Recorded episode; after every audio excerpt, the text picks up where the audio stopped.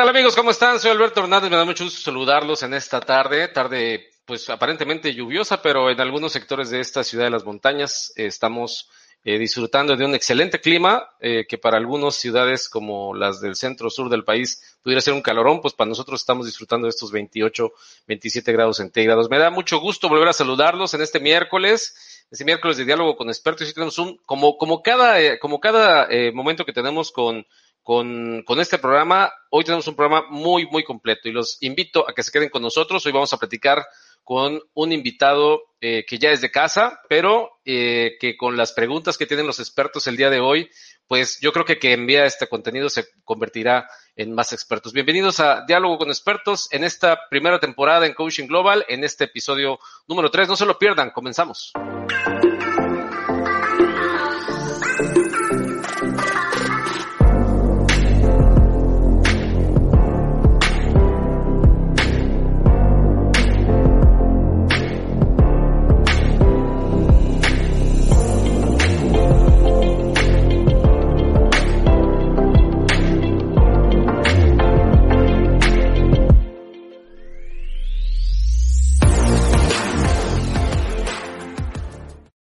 Bueno, pues ya estamos de regreso y en primer, eh, eh, eh, primer bat de este programa, el ingeniero Ernesto Chora, desde aquí, desde Monterrey, Nuevo León. Ingeniero Chora, ¿cómo está? Buenas tardes. Pues muy bien, buenas tardes, Alberto. Gracias por la invitación. Creo que es un tema que se va a prestar para ya, ya más que diálogo, algo de polémica y esperemos que al final quede, quede algo de valor para la gente que nos, nos, nos escuche en este en este tu programa. Gracias eh, por, invitarme. Bienvenido y, no al contrario, gracias por invitarme a formar parte de este equipazo de gente experta y pues hacer aquí mi lucha por colaborar. Eh, y bueno, pues en segunda base tenemos al ingeniero Ricardo Rendón que ya está listo ahí para estar de, pues digamos que no, es, es como que un, un segunda base eh, mentiroso, ¿no? No sabemos si está del lado del short o si está al lado de segunda, o se coloca segunda como convenga el bateador, pero ingeniero, bienvenido de nueva cuenta. muchas gracias, muchas gracias. Eh, gracias por la invitación otra vez. Y pues aquí vamos a estar a ver de para corta y segunda lo que se ofrezca. Para ver de qué, lado están las, las, circunstancias. A ver de dónde salen los batazos más fuertes, ¿no? y bueno, pues Bienvenido, ingeniero. Eh, pues vamos a vamos ahora con el ingeniero Saúl. Que, ah, caray, ya, ya no lo vemos, el ingeniero Saúl. ¿Cómo está, ingeniero? me, cambié de lugar para tener mejor recepción y entonces. Ah, qué bueno. Prender las luces. bien, ahí, lo vemos muy bien, ¿eh? Ahorita me cambio, sí. ok. Listo. Bueno, pues bienvenido, ingeniero. ¿Cómo está? Muy bien, muchas gracias. Buenas tardes a todos. Gusto saludarles. Excelente. Bueno, pues ya está el ingeniero Saúl Cantú, el Ricardo Rendón y el ingeniero Ernesto Chora y un servidor Alberto Hernández, que estamos eh, con este programa normalmente cada miércoles, cada 15 días. Y pues hoy vamos a platicar de SAP y hoy vamos a platicar más a profundidad de un tema que eh, necesitamos alguien que nos lo platique con claridad. ¿Y quién mejor que nos lo pueda comentar que el director de, de Shamay, región zona norte? Y pues tenemos de nueva cuenta a Raúl, que ya también es de casa prácticamente, ya le vamos a hacer un, un programa especial para él y pues vamos a monetizarlo, ¿no? Porque, pues bueno, Raúl, ¿cómo estás? Bienvenido otra vez. Hola, ¿qué tal? ¿Cómo están? Muy buenas noches ya, acá desde, desde Monterrey, Nuevo León. Ingeniero Ernesto Chora, Ricardo Rendón, Raúl Cantú, un gustazo para mí estar aquí con ustedes. Y nuevamente, Alberto, pues muchas gracias y muy contento de poder participar. Muchísimas gracias, este Raúl. Pues vamos a platicar de Esforjana vamos a platicar eh, de, DAP, ¿no? O sea, de este programa de, de, acceso a, los, a los datos que por ahí ya tiene, no es nuevo, para cualquiera que lo comente, pudiéramos decir que es algo que es relativamente nuevo, pero no lo es así. Y sí me gustaría que a, nuestros, a la gente que nos está viendo ya nos diera por ahí la, la nos dieras el, el contexto de lo que, en qué estamos en este momento, si, eh, por donde tú quieras empezar, ya sea por el tema de Digital Access o por el tema de S4HANA, eh, ¿en, qué, ¿en qué momento estamos? Porque yo le puse así como que un deadline para hablar de, del tema, eh, un poquito amarillista quizá el, el, título, porque pareciera que, que, que cada vez ya no es suficiente con el, lo decíamos en tono de, de broma la semana pasada, ya no es suficiente el SAT, ahora ya también el SAP eh, va a cobrar por, por, por, ahora sí que prácticamente un IVA, ¿no? Entonces, platícanos de esto, danos más contexto, Raúl. Sí, fíjate que en, en abril, el 10 de abril exactamente del 2018, SAP agregó un nuevo tipo de licenciamiento para la era digital. Si bien tenemos un, un boom de toda la parte de chatbots, del Internet de las Cosas, es decir, hay sistemas satélite que se conectan al core digital, en este caso a SAP, para poder obtener datos. Entonces SAP dijo, oye, yo tengo mi producto, tengo mi, mi, sistema, mi RP, mi propia base de datos y estamos entrando con un sistema externo para poder hacer algún proceso de negocio, para poder consultar datos y de ahí extraerlos para dar algún servicio hacia los usuarios finales o hacia los clientes o proveedores. ¿Qué significa esto? Que todo aquel cliente que tenga alguna interfaz con un sistema externo va a tener que pagar un licenciamiento adicional. Obviamente, como todos sabemos, yo hasta el momento no conozco ningún solo cliente que no tenga un sistema externo para poder integrarlo con SAP. Llámese un portal de e-commerce, un portal de proveedores, un punto de venta, un sistema MES de manufactura que SAP no, no tiene, si no cuenta con esa capacidad de estarlo interfazando. Entonces, hoy en día eh, es algo muy preocupante para todos los clientes, todos los usuarios de SAP, porque a partir del 2022 va a empezar a medir el uso indirecto. Y no solamente cuántos documentos creas, sino cuántas posiciones a nivel de item, de line item, generas, se hace un cálculo anual y eso es lo que va a tener que pagar el cliente por licenciamiento. Entonces, este es, hay un, el, el, programa eh, de Digital Access Adoption Program, lo que está incentivando hoy a los clientes es literalmente como el SAT. Los clientes están levantando la mano, oye, SAP, yo tengo interfaces, Vamos a analizarlas y dame un muy buen precio porque como sabemos, si de por sí SAP no es nada barato, con la cantidad de eh, transacciones y documentos que estamos generando día con día, pues se vuelven millones. Entonces, este es el programa Digital Access Adoption Program que eh, está incentivando a que los clientes levanten la mano, se analice, hagan cambios, ¿no? Oye, en lugar de tener un e-commerce de la competencia, tener un e-commerce de SAP, por supuesto, todo lo que sea producto SAP no genera uso indirecto y eso es lo que está incentivando SAP. Si no vas a ocupar mis herramientas, entonces te voy a cobrar por el uso de mi herramienta con un sistema no SAP. Ese es el contexto. ¿Esto cuándo? Y empieza a, partir de el, el uso de mi herramienta con un sistema por, ahí, tengo un, este, un delay, ahí les encargo, el, ahí les encargo el micro. Pero bueno, este, me, me, mantengo en la, en la, en la línea de, del, de Digital Access. Eh, para darles un poquito más de contexto acá a, a los ingenieros y que ahorita eh, hacemos una ronda de preguntas. Eh, este, este, este tema ya estamos en, no es nuevo, tiene más o menos tres años, ¿no? Que empezó a, a, a, a ponerse en la mesa. Eh, y la Asociación de Usuarios de, SAP, pues empezaron a cabildear este tema como lo mencionas y se ha ido, pues, se ha venido prolongando. Pero parece que ya el deadline es el 31 de diciembre de este año, ¿no? Correcto. De hecho, cuando salió este nuevo tipo de licenciamiento, los usuarios, pues está, está la Asociación de Usuarios de SAP a nivel mundial, cada país tiene también su propia asociación, se juntaron, se aliaron, hablaron con SAP para decirles, oye, esto no puede ser, se revisó a nivel contractual todo eh, el, uso del software y lo que hizo SAP fue dar un deadline, ampliar el periodo para decir, ok, está bien.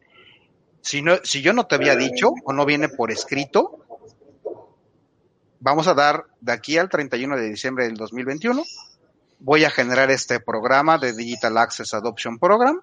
Los clientes que se quieran sumar tienen beneficios muy, muy importantes en adquisición y para que los clientes puedan evaluar si la herramienta satélite puede ser cambiada por un sistema SAP o modificarla o pagar el uso indirecto del software.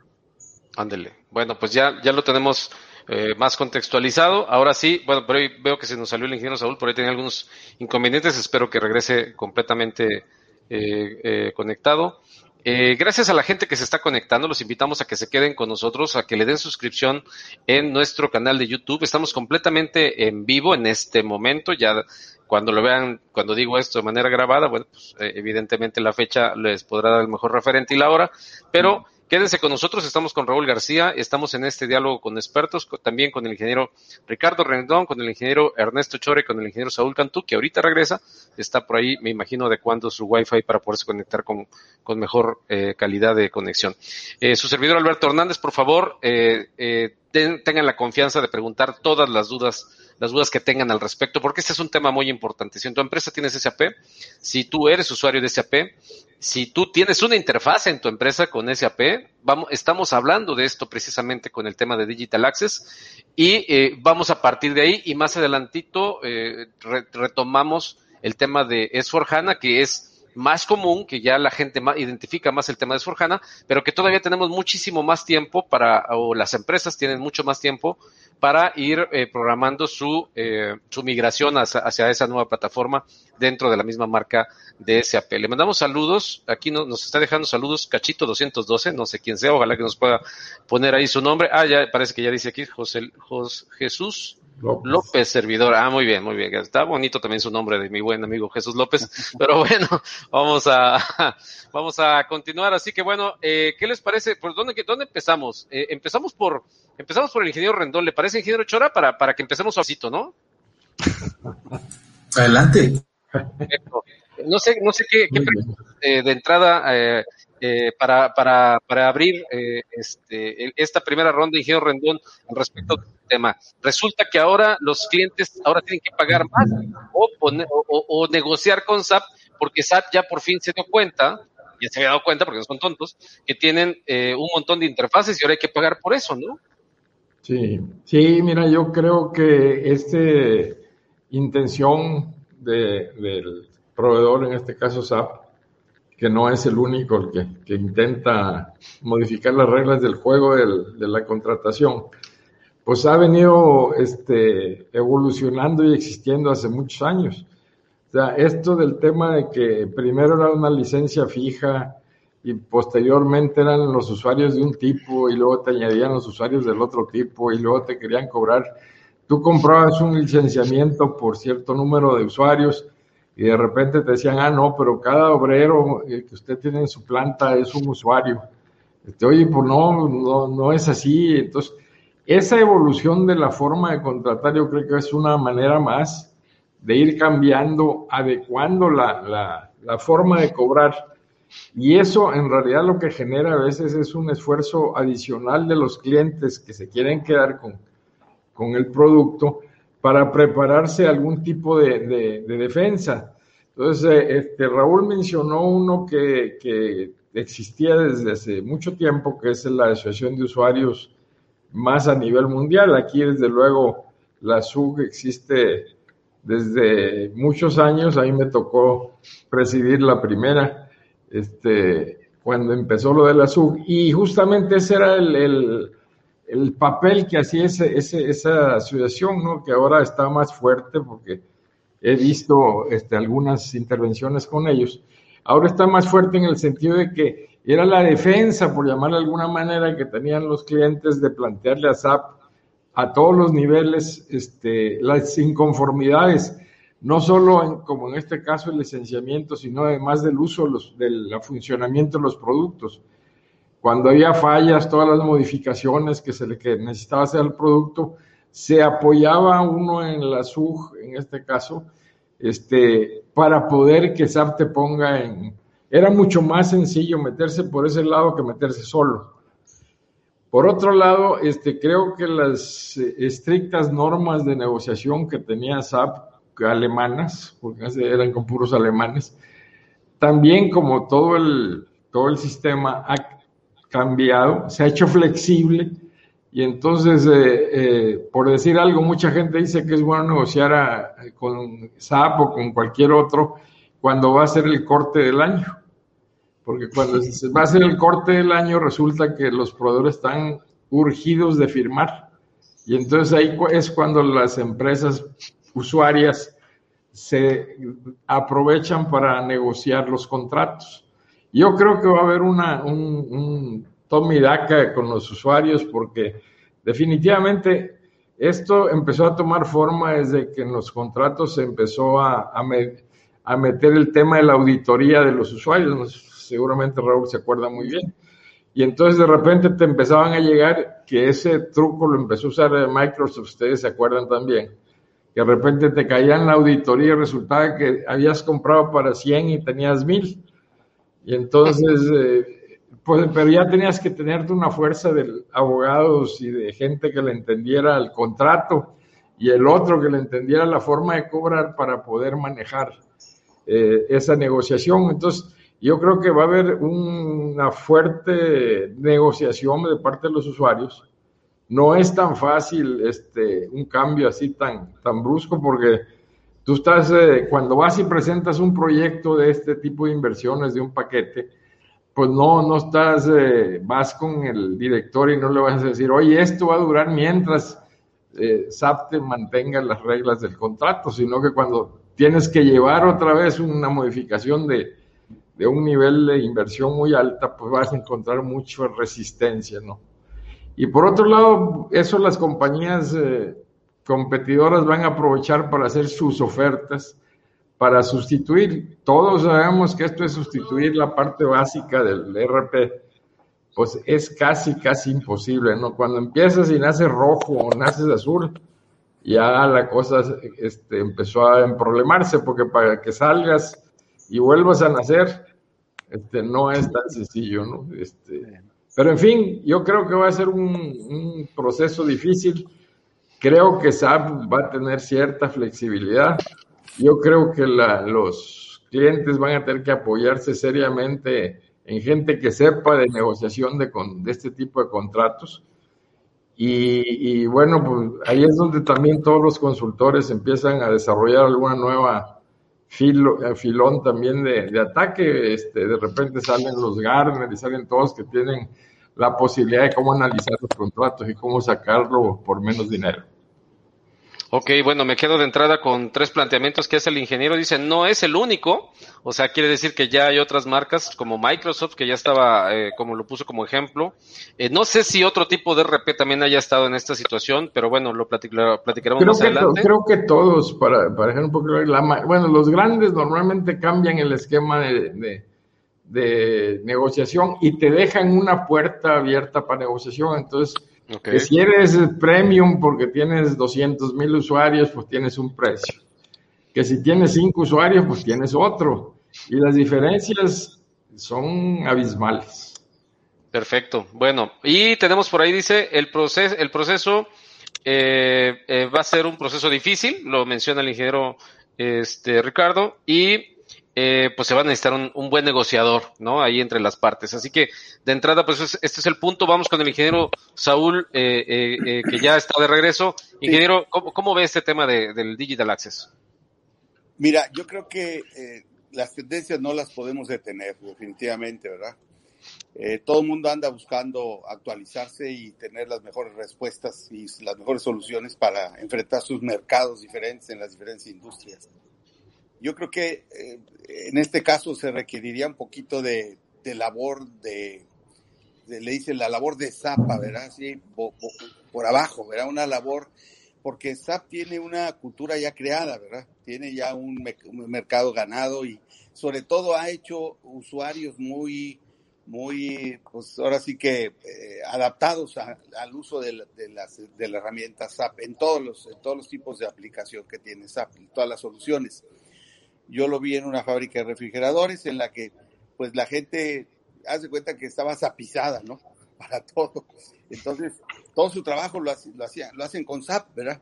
Una chica que estaba haciendo todos los cambios de ingeniería, por decir algo, que le llegaban 200 cambios diarios, diarios de ingeniería, dice, no, pero me los he hecho en SAP. Entonces, para, para muchos usuarios, muchos, mucha gente, mucha madurez de los usuarios, SAP ha, sido una, una, muy buena vía, muy, una muy buena elemento para desarrollarse y para crecer. Entonces yo creo que hay un mercado ganado muy importante, ¿verdad? Eh, eh, lógicamente llegan situaciones de estrategia de, los, que desarrollan productos, en este caso SAP, y entonces por, por, la, por la dispersión que puede haber del producto, por la pérdida de la integridad de una arquitectura empresarial, por la intención de realmente cubrir todo lo que es la, arquitectura empresarial de una empresa, pues tienen que hacer esfuerzos de este tipo. Si concedieran algunos, algunas, eh, si hubiera algunas concesiones, yo creo que mucha gente no lo haría y se retrasaría más, ¿verdad? O sea, hay un momento que tienes que hacer el cambio, lo tienes que hacer. A, mí, a nosotros nos pasaba en IBM los cambios de versión, ¿verdad? Del sistema operativo. No, pues es que no se puede cambiar. No, ¿cómo no? Lo tenemos que hacer. Es que hay cierre, pues yo no sé, pero hay que hacerlo. Entonces, como que eh, este tipo de soluciones son, son como el, el, el, el, must be, ¿verdad? Debe ser, debe ser. Entonces, eh, yo creo que una mecánica más que, más que en términos de una negociación en los altos niveles, una mecánica es desarrollar un poquito más todos los aprendizajes que ha habido de SAP muy fuertes y cómo capitalizarlos en términos de que la propia gente diga necesitamos actualizarnos, ¿verdad? Yo lo vi en FEMSA, ¿verdad?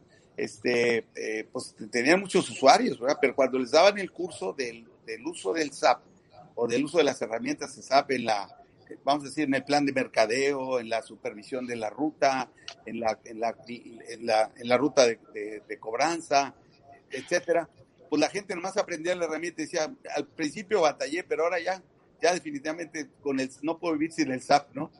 Para precisamente hacer sus arqueos y sus liquidaciones. Entonces, hay una, lo que yo quiero insistir es que hay una cultura creada, que una estrategia mercadológica de SAP podría ser desarrollar mucho más esa madurez del usuario o impulsar más el, el al, usuario que precisamente batalla todos los días con el SAP. Desde los directores generales que a los que no se les hizo un buen planteamiento de sus algoritmos de decisión para poder meterlo en una función computacional, pues desde ahí, ¿verdad? Hay cierto malestar en términos de de eh, lo dejan en IT las empresas y entonces IT pues dice así es el programa y así nos vamos, ¿verdad? Eh, yo enfrentaba muchas situaciones de ese tipo cuando era PMO en FEMSA, ¿sí? Entonces el usuario decía pues que me, que me hagan cariñitos, ¿verdad? Para poder este, meterme a SAP, que me den los cursos, que me expliquen cómo van a ser las rutinas de trabajo, cuál va a ser el proceso, etcétera, y cuál es la información de la que sí realmente dispongo. Y no se imagina qué, qué cambiazo tenía la gente cuando llegaban los consultores de, de los cursos de SAP y pues la gente se veía otra, ¿no? Entonces, hay una, hay una gran palanca que tiene SAP, que es su posición de mercado.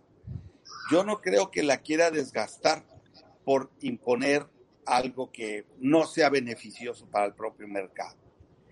Hay, hay dolores de cabeza definitivamente porque hay inversiones importantes no se considera todavía el uso de, una herramienta computacional como un activo de la empresa, un activo operacional, un activo comercial de la empresa. Todavía no se considera como que se puede capitalizar ese activo. Entonces, como que hay que hacer una labor, como yo decía, de interna. No es muy común en SAP ver eso, pero pues es parte de los efectos de la mercadotecnia. Ir y visitar a los clientes, detectar las necesidades concretas, eh, crear un ambiente de vamos a desarrollarnos, vamos a crecer, la, la compañía va, va, a tener otros activos más favorables para todo lo que tiene que hacer, para su globalización, para la rapidez que necesita, para el acceso a la información y el manejo de la información. Vamos a dejar los sistemas legados, que son en muchas, una compañía de seguros últimamente que estuve, este, los legacy, qué bárbaro, una cosa impresionante. Y por otro lado, los desarrolladores del nuevo frontend, de la compañía, pues batallaban mucho para poner en producción lo que hacían. Entonces, hay toda una, toda una eh, filosofía dentro de la empresa con el uso de la tecnología.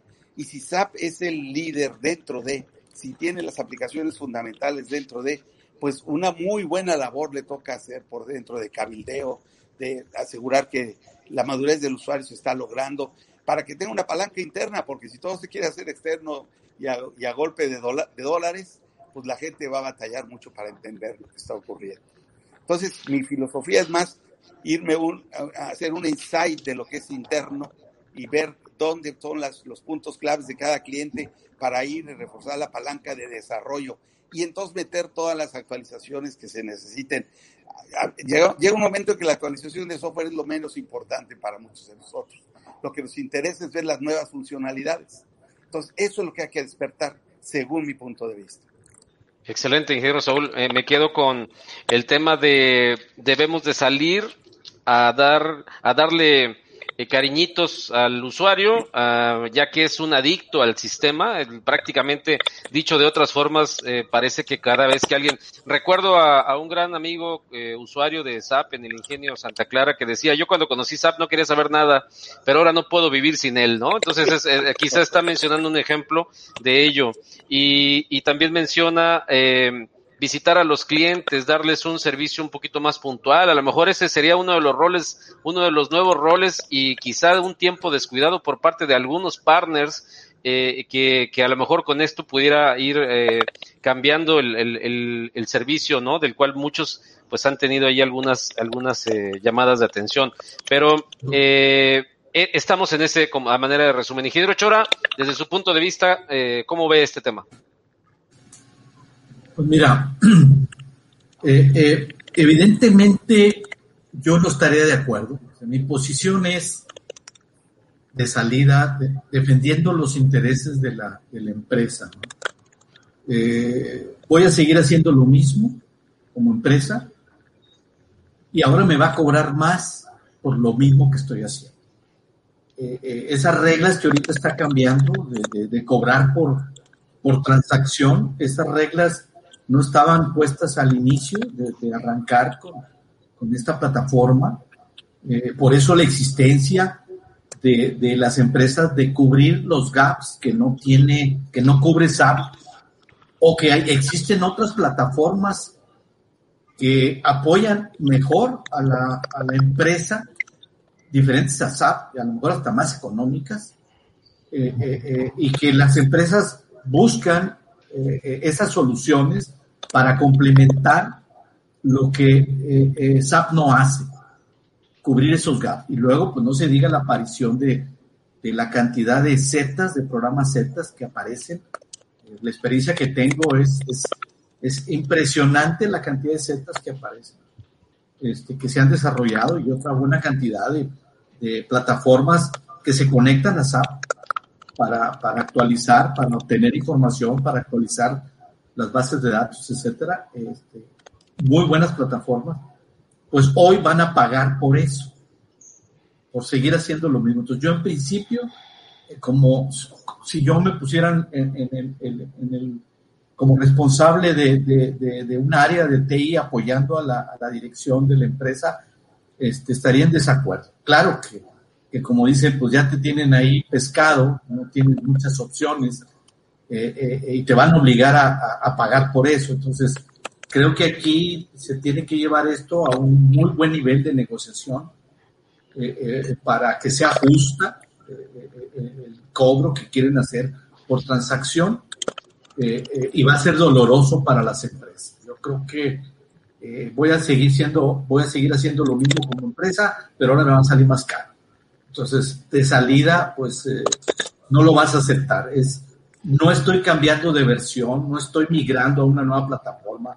Es la misma, nada más que ahora me vas a pagar desde el punto de vista de SAP por cada transacción que haces este, con aplicaciones externas que, actual, que accesan eh, eh, a SAP. ¿verdad? Esa regla no estaba puesta en ninguna parte de ningún. Pero justo, sí. Yo creo que justamente por eso que dice Ernesto, habría que, que comprobar el contrato que tienes Exactamente. en tu empresa contra el nuevo contrato que te quieren poner, independientemente de cuándo lo quieran poner. Exactamente. Yo, Entonces, yo desde ahí tienes que empezar, oye, déjame comparar cuánto pago ahorita y cuánto voy a pagar por el nuevo contrato. Esa, esa, esa es una operación que hay que hacerla sin lugar a dudas, lo que dice Ernesto, porque no puedo pagar más por lo mismo. Entonces, búscame la fórmula para pagar lo mismo con los dos tipos de, de contratos para empezar. O sea, por ahí deberías pero, empezar, ¿no? Decir, oye, yo quiero pagar máximo lo mismo, Ricardo, como dice Ernesto. Discúlpame, Ricardo, pero tiene que haber un trade-off. Definitivamente no se puede negociar para nada más ganar SAP. Tiene que ganar, ganar, ¿verdad? Por eso, pero primero tienes que saber qué es lo que te quieren cobrar. Sí, exactamente. Hay un trade-off, pues hay, hay, algo en la mesa de negociación. Eso es lo que hay que ver. Ándale, y tienes que y tienes que llevar a esa mesa a alguien que le entienda al contrato anterior y al contrato nuevo. Sí, sí. Porque si no tienes eso, entonces sí te van a llevar entre las patas.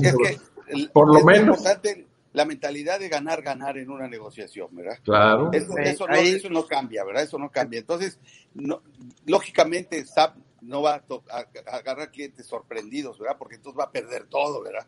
Entonces, no, no se trata de eso. Yo digo que tiene que haber una estrategia muy consistente de cómo llevar a la mesa de negociación las cosas y qué gano yo, cuál es el, el propósito objetivo y la premisa de ganancia que yo tengo como empresa. O sea, SAP no te puede cambiar el contrato pues, de la noche a la mañana porque se le ocurre. Lo que sí puede hacer es decir, en mi paquete bajo estas condiciones nuevas, ya no te lo puedo vender igual. Y ahí empezamos. Ahora, pero pero ¿por qué no lo, puedo vender igual? Porque ahora ya puedo desarrollar procesos en línea, ¿verdad? Los puedo hacer procesos vivos, puedo hacer accesos a la analítica del director El chiste es de que si nomás es, como tú dices, un cambio de uno por otro, pues dices, bueno, ¿cuál es la ganancia?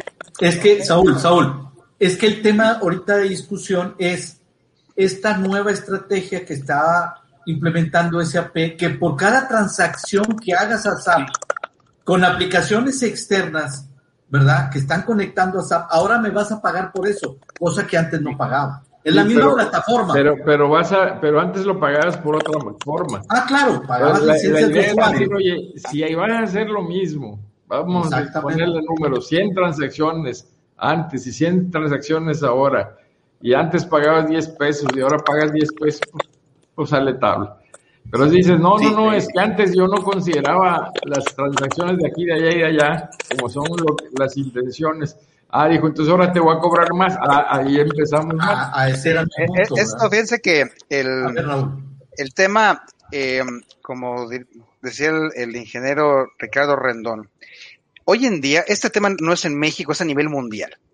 Ya hay empresas especializadas en Europa, en Estados Unidos, firmas grandes, importantes, que tienen un área especializada para poder negociar con SAP mejor. Si nos vamos al tema del contrato, les digo, porque yo desde el año pasado estoy con mis clientes viendo este tema. En el contrato te dice que el uso del software es exclusivamente a nivel usuario.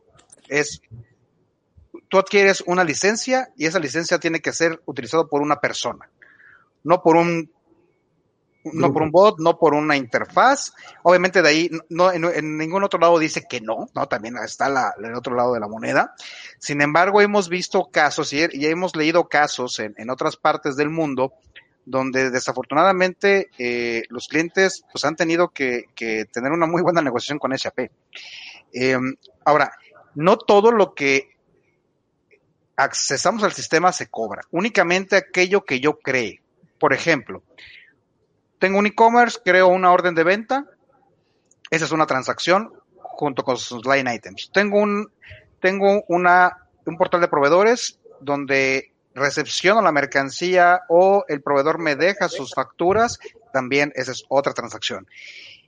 Si yo tengo un sistema de inteligencia de negocio, que muchos clientes tienen sistemas de, de business intelligence, no SAP, y consulto información, eso no se cobra. Todo lo que yo consulte no se cobra. Únicamente se va a cobrar la transacción que yo genere. Otro ejemplo, tengo un sistema de manufactura en el cual genero mi orden de fabricación. Esta orden de fabricación viaja a SAP.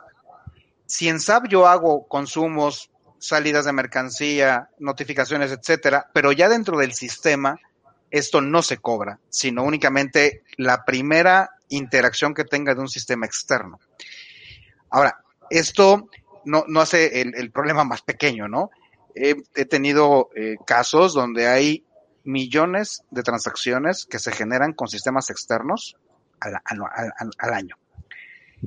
Cualquier número multiplicado por millones es, mucho dinero, ¿no? E, e, es, mucho dinero. Sí, es un tema que eh, los clientes tienen que que estar preparados. Hoy en día, SAP ya generó programas que uno lo instala en el sistema y calcula cuál es el uso indirecto que se tiene hoy en, eh, por parte de la organización con un sistema externo, para lo cual quiere decir que para las siguientes auditorías esto será medido. y, una duda, Raúl, si, si tú tienes ese medidor que te puede ayudar el mismo SAP para ponerlo, pues todo lo que en este momento se esté generando este, a través de ese medidor, sea para, para afuera o para adentro, eso debería estar cubierto por el valor que te están cobrando. Si SAP pretende cobrarte diferente o, adicional por lo mismo, eso, eso ya tenemos un, un, acto ahí que podemos defender y eso te, ya te metes en problemas de legales de decir, oye, dame las razones. Si cuando quieran cambiar el contrato, ahí es donde hay que ver, pues te tienes que preparar para defenderte en, algún, en alguno de los escenarios ¿no? que estás poniendo. Supongo que así es, ¿no? Sí. y tienes que tener muy claro lo que contrataste. Sí, me acuerdo porque el, el, el, término usuario a lo largo de los años, desde el 94, vino cambiando. O sea, que era un usuario al inicio, que era... Entonces, cada vez que se estaba expandiendo SAP, iba cambiando la terminología y la forma de contratar. Ahí la única defensa posible que yo recuerdo era, oye, mi contrato original dice esto, y sobre ese me voy y tienes que buscar alguna manera, como decía Saúl, de, sacarle provecho. Y lo que sí es cierto, también de lo que comentaba Saúl, es que por lo menos en la experiencia nuestra, siempre un espíritu de ganar, ganar. Entonces, esa es la otra. Si tú entras a este tipo de procesos con un espíritu de nada más fregarte al proveedor, por llamarle de una manera, o sea, fregarte a SAP, pues tampoco te va a resultar, ¿verdad? Porque en alguna manera estás dependiendo de ellos, que sería el otro tema. Pero lo más interesante, lo que comentabas tú, es tener muy claro qué sí se cobra y qué no se cobra. Yo creo que esa aclaración para los clientes que tengan un contrato con SAP es indispensable que le empiecen a profundizar. Sí, no, y coincido completamente. Hemos tenido ya muchos acercamientos con varios clientes y la primera reacción es lo que nos decía el ingeniero Chora. Oye, voy a estar igual y aparte te voy a pagar más por las licencias. Y adicional me va a incrementar mi pago de mantenimiento anual por nada, olvídalo. Eh, si es un tema muy, muy, muy complicado.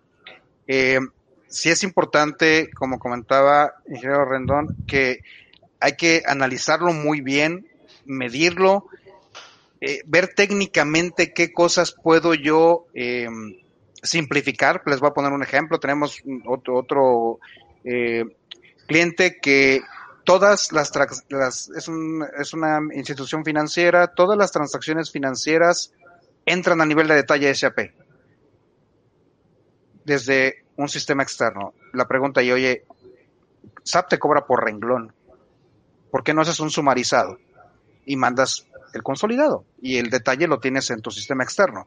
Entonces hay que estar ideando las maneras para poder llegar ahora sí con SAP y ya sentarse a una muy buena negociación para que también eh, lo tomen en consideración. Cuando un cliente entra en el programa Digital Access Adoption Program, tiene automáticamente el 90% de descuento en las licencias. Ya se imaginarán el monto para que SAP de entrada, ahora sí que su primera carta sea el 90% de descuento hasta el 31 de diciembre del 2021.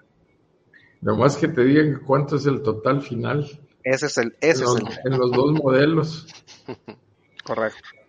El, el, punto, yo a mí me gustaría eh, hacer un, una, un, un, una, una, un apunte aquí, Raúl, porque los, usuarios van a, obviamente, eh, a ver, a ver, eh, recapitulando. Yo siento que eh, lo dijiste en un principio, las empresas que utilizan el sistema deben de voltear a ver por qué están usando una interfase y por qué no están utilizando las funciones nativas de SAP o las funciones naturales de SAP.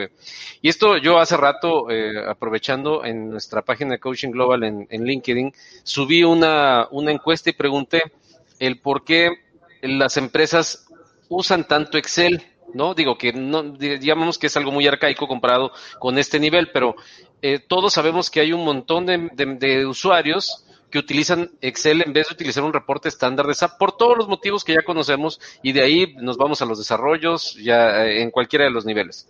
Pero eh, la razón principal de esto, porque dices, mira, a lo mejor SAP diría, mira, mejor me voy a quitar de problemas, eh, voy a voy a, a, a, aguantar porque pues se me pueden poner muy rebeldes aquí los muchachos y, eh, y, y ingeniero Chora, y eso que el ingeniero el Rendón estaba del lado de SAP, ¿verdad? Lo bueno.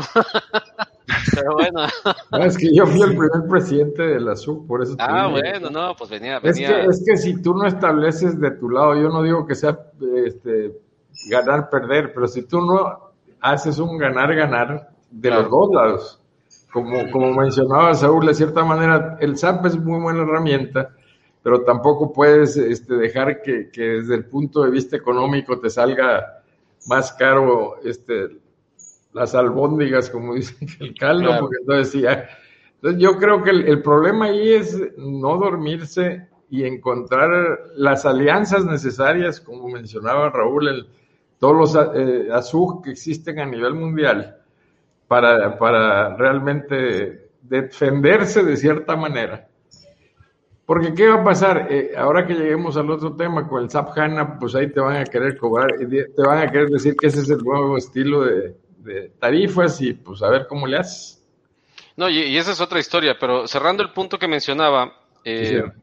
Eh, Raúl, entonces, ¿qué, ¿qué, haría en este sentido SAP o los partners eh, en la parte de la funcionalidad? Porque sí hay un montón de interfaces. Eh, ¿Cómo, cómo en este caso, cómo, cómo sí podemos ayudar a los a los usuarios de SAP, a las empresas de SAP, para que dejen de estar pensando en hacer un desarrollo, para que dejen de considerar que su empresa es atípica, porque un montón de clientes creen que su empresa es atípica y es única en el mundo y no se quieren alinear a las mejores prácticas o a las prácticas que recomienda SAP. Entonces, ¿qué, hay en esa parte? ¿Cómo lo ven ustedes como partners en su trinchera?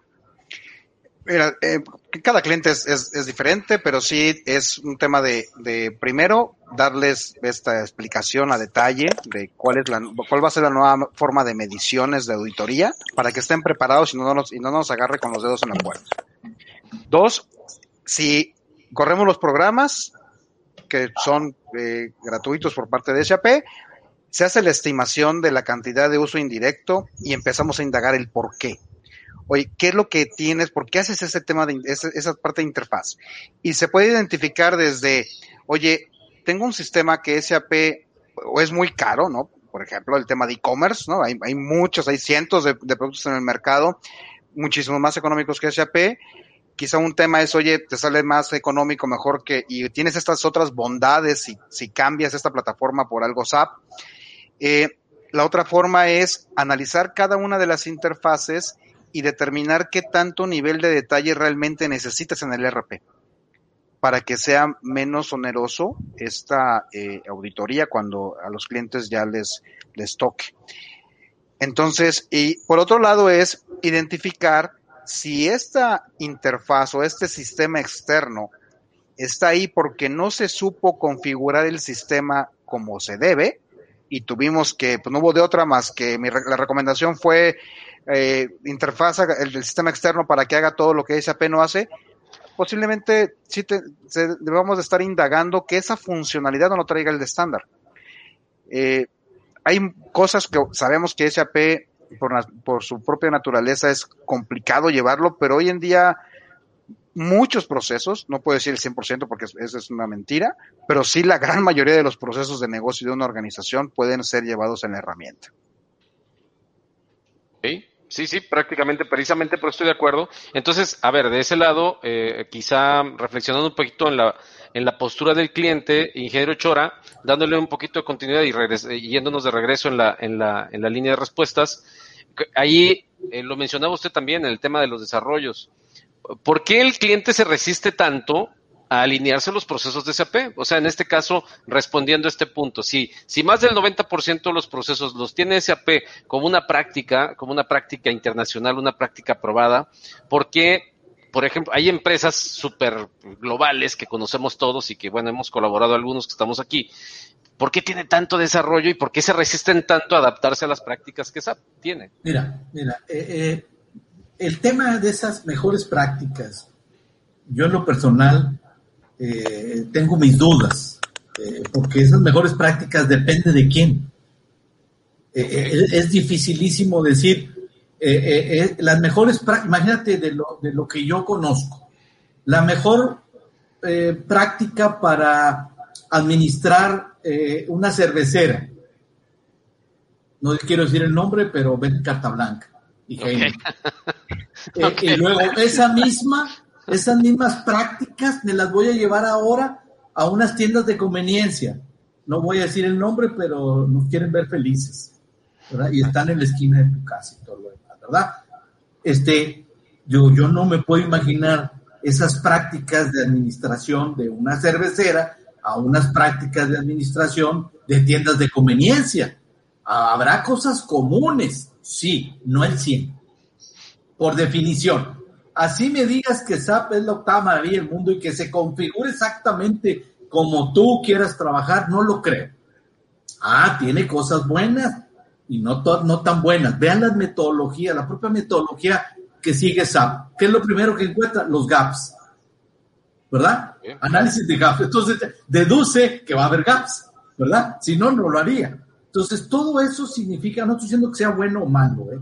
estoy hablando de una realidad. Y luego, por otro lado, la cultura de la propia organización, ¿verdad? La, la compañía considera que su proceso X es exclusivo, muy eficiente y les ha dado muy buenos resultados por años. Ahora cámbiaselos de otra manera, porque el SAP lo hace de diferente manera. Ahí entras en un problema, inclusive apoyado por los altos ejecutivos, que ese proceso no lo puedes cambiar.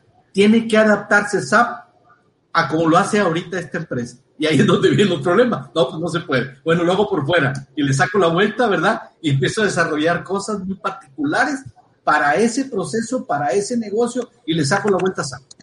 Eso es, esa es la realidad. Acuérdense, pues las, las organizaciones son personas las que están ahí, con culturas diferentes, no las puedes cambiar de la noche a la mañana. Y por eso estamos llenos de, de setas, de aplicaciones eh, fuera de SAP, etcétera, pues porque no le queremos entrar a SAP o porque no le entendemos o porque preferimos hacerlo como lo hacemos ahorita y porque hemos sido muy exitosos con eso. Dile, es, como enseñarle a rezar al Papa, ¿no? Échale, échale. A ver, ingeniero Cantú. Ernesto, mira, volvemos otra vez al principio, ¿verdad? Si tú no haces un buen estudio inicial de cuáles son las soluciones que vas a implementar en tu arquitectura. Si tú no estás sensible a los cambios que está viendo en el mercado, en que ahora ya no se vende de la misma manera que antes, que ahora todo es en línea, que ahora todo es muy rápido, que ahora todo es con inteligencia artificial, etcétera. Los algoritmos de inteligencia artificial te hacen un montón de cosas ahora que eh, hasta le adivinan al director general qué decisión tiene que tomar, por favor. Entonces, ya estamos en otra época, ya no estamos en la época del, del retail, ¿verdad? Estamos en el wholesale de la tecnología. Estamos hablando de, por ejemplo, yo, nosotros vendimos IBM y nosotros mucho porque los cambios tecnológicos que había en IBM eran tremendos y tener que ir a vendérselos al cliente. Entonces nos vendieron las metodologías. Ya se nos cayó el ingeniero.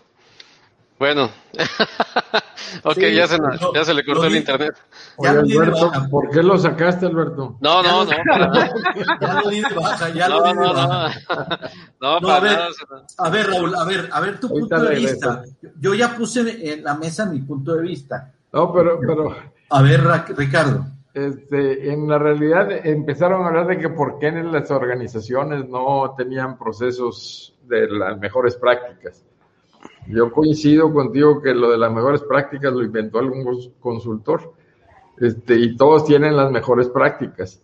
Y SAP tiene sus mejores prácticas de acuerdo a ciertos eh, porciones de la misma empresa que tenía dedicada a cierta parte de la industria, ya regresó Saúl. Ya me cambié tres veces de red. Ah. nada más para terminar, nada más Es para que te querían subir la, la tarifa. A Sí. mí me- a mí- sí, es cierto. A mí me enseñaron una cosa que voy al cliente y yo no sé si los partners de SAP lo hacen y les, les presentamos una, un cost benefit table. O sea, mira, estos son costo-beneficio en el cambio, en la migración, en el cambio de release, todo lo que tú me digas, ¿verdad? Mira, vamos a, vamos a hacer un, un SLA agreement, precisamente como lo comentaban hace rato, no la contratación del propio paquete, sino de los servicios. Vamos a ver el SLA de esto, ¿verdad? Entonces, yo no sé si han dejado en las manos de los partners mucho de este trabajo, mucho de este cabildeo, mucho de este acercamiento al cliente, ¿verdad? Para, para precisamente llegar a donde se debe llegar y ver las proporciones correctas de las cosas. Claro que el cliente que no le ha sacado provecho, que está insatisfecho, que IT no le ha llevado todas las potencialidades de SAP, pues claro que no va a aceptar un cambio en el contrato y menos tan leonino, ¿verdad? Entonces, yo creo que eh, eh, en el fondo estamos, estamos nuestra fuerza de mercadeo, no sé cómo la estamos dirigiendo ahora. En el pasado nunca fue la mejor fuerza de mercadeo la de SAP, ¿sí? Había muchas otras empresas que hacían muy buen mercadeo. Entonces, yo creo que aquí nos falta otra vez penetrar más en el cliente, estar más en el cliente, ser más, hacer un, moral par- partner- partnership, un compromiso moral, ¿sí? Decir, mira, yo voy a participar contigo, voy a ser tu socio, vamos a todas las bondades nuevas que salgan te las voy a traer para que tus procesos se vean mejorados. Vaya, nos está faltando mi punto de vista y como muchas veces ha ocurrido con SAP, la labor de venta, ¿verdad? Entonces, aquí estamos en un cambio que parece ser que SAP es el logro, ¿verdad? Porque quiere correr a todos los chiquitos. Pero ya hemos visto que a muchos chiquitos los han sacado y muchos se han quedado, ¿verdad? Porque SAP no tuvo la solución, porque SAP no alcanzó la última milla, bla, bla, bla, ¿verdad? Entonces, tenemos que ser muy claros en un mapeo, un mapeo de cuáles son en cada cliente las oportunidades para que él compre el- la innovación y la transformación digital. Porque eso es lo que está ocurriendo. Esto es producto de eso, ¿verdad? Ya no podemos tener tan disperso nuestra arquitectura. Y lógicamente tener sis- sistemas puntuales con, vamos a decir, el punto de venta, el e-commerce, etcétera, etcétera, pues eso va a seguir existiendo. Sí, pero no necesariamente va a ser con interfase con SAP, va a producir información que de otra manera se va a aprovechar en SAP. Cansado de ver presentaciones de los altos niveles, comités, steering committees, comités ejecutivos, en que la información la presentan en PowerPoint y Excel, teniendo SAP. Teniendo SAP. ¿Qué quiere decir eso? Que hay desconexión interna, que no se ha vendido la idea de que SAP puede hacer todo eso, ¿verdad? Entonces, lo, lo, que yo quiero es que aprovechemos esta oportunidad en que SAP se puso medio leonino, decir, mira, venimos a revisar, vamos a platicar, vamos a exponerte las bondades de tener esto, te conviene no tener tanta bisutería, bla, bla, bla, bla, bla, bla. Pero hay que hacer una, yo digo que es una estrategia de beta, sinceramente. ¿sí? A fuerza bueno, ni los zapatos van a entrar. Yo, yo creo que la, la, ya para redondear esta cosa que están comentando, dos, dos puntos. Este, uno, este, yo no creo que haya una empresa en todas que no use Exceles. Aquí en Estados Unidos, en Sudamérica, en Rusia, donde quieran, hay una capa de Exceles que es difícil que se acabe. Tomado eso por otro lado, el segundo tema es que SAP no es el único que te cambia los contratos, ¿no? Este, de los rojos también hay muchas historias de terroríficas en el otro lado del, de los RPs, en donde también ellos tienen sus formas diferentes de cobrar. Y con cierto esta periodicidad vienen a presentar alguna propuesta de este tipo.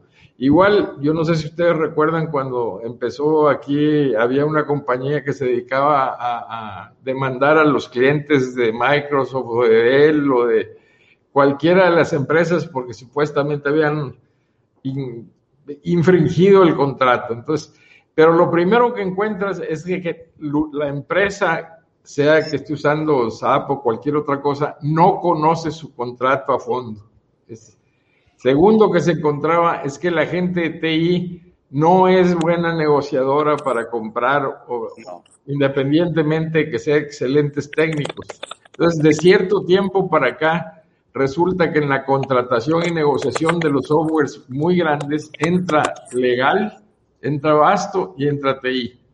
Pues ahora también van a tener que hacer un equipo para analizar la nueva propuesta SAP. O sea, no la puede hacer solamente el ETI, porque no tiene el conocimiento, la jurisprudencia a fondo para poder decir, oye, la mejor manera de plantear nuestra contrapropuesta será esto, será aquello.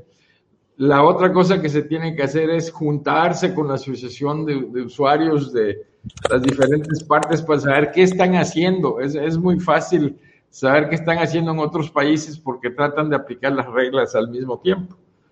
Este, yo creo que esos temas, para este caso en particular de cambio de esquema de tarifario, pues lo van a tener que empezar a hacer, porque si se duermen, este, entonces empiezan a las amenazas de que tu release ya no va a tener este soporte, que ya no vas a encontrar quién, etcétera, etcétera, etcétera. Entonces, la, la recomendación particular es, oye, bueno, dedícate a revisar tu contrato, busca la gente adecuada para generar un, equipo para poder responder a esta solicitud que están haciendo.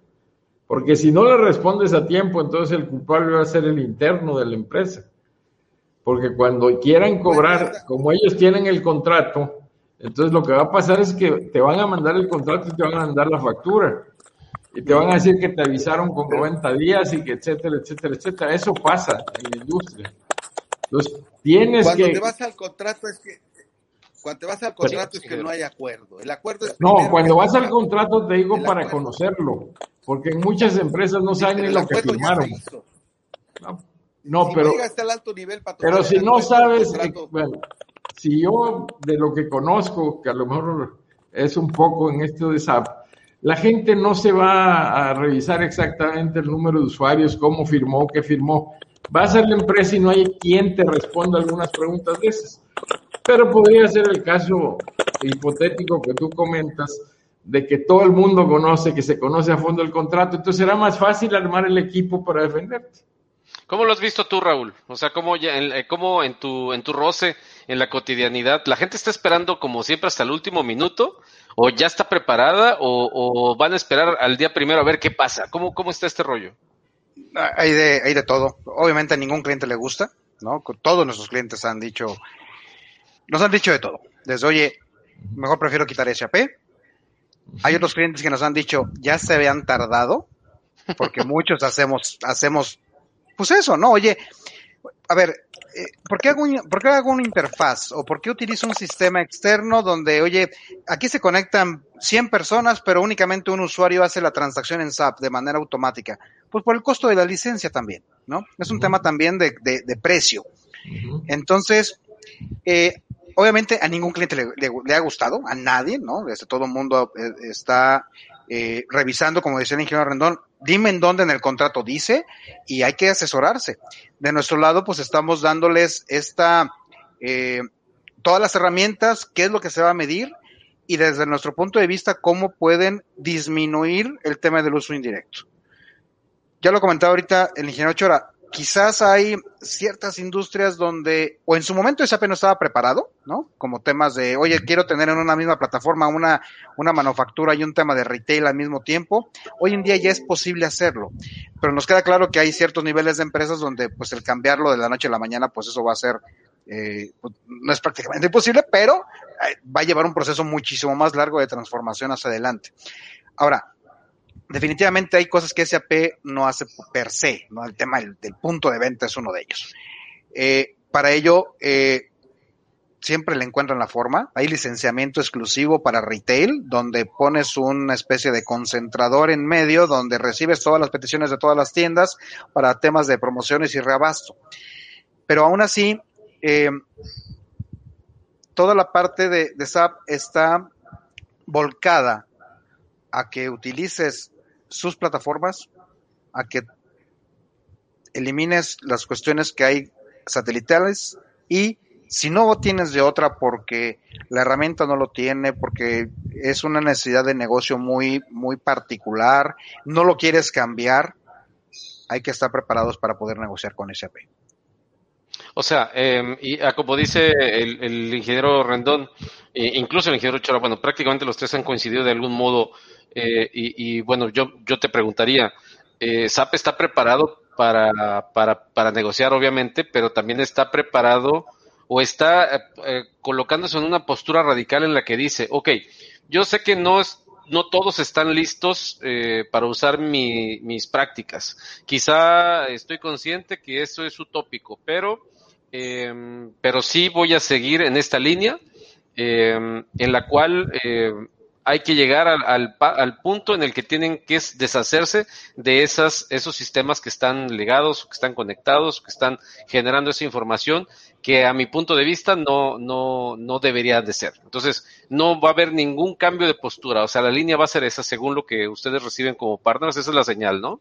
Sí, hasta ahorita sí. De hecho, eh, para las personas que nos están escuchando, si googlean el DDAP SAP o Digital Access Adoption Program, es un programa mundial en el cual viene ahí claramente cuál fue la extensión que se le dio al programa para que los clientes pudieran estar preparados, modificar interfaces o cambiarlas por alguna plataforma SAP y evitar esta medición para que no paguen algo más por nada. ¿no? Es literalmente, ya lo comentaba el ingeniero Rendón, el ingeniero Chora, el, pagar únicamente sin que haya un costo, una, un retorno de inversión, como ya nos lo mencionaba el ingeniero Saúl, eh, es muy complicado, ¿no? Este, los clientes dicen, oye, y es que te suelte X cantidad de dólares y no va a tener nada a cambio.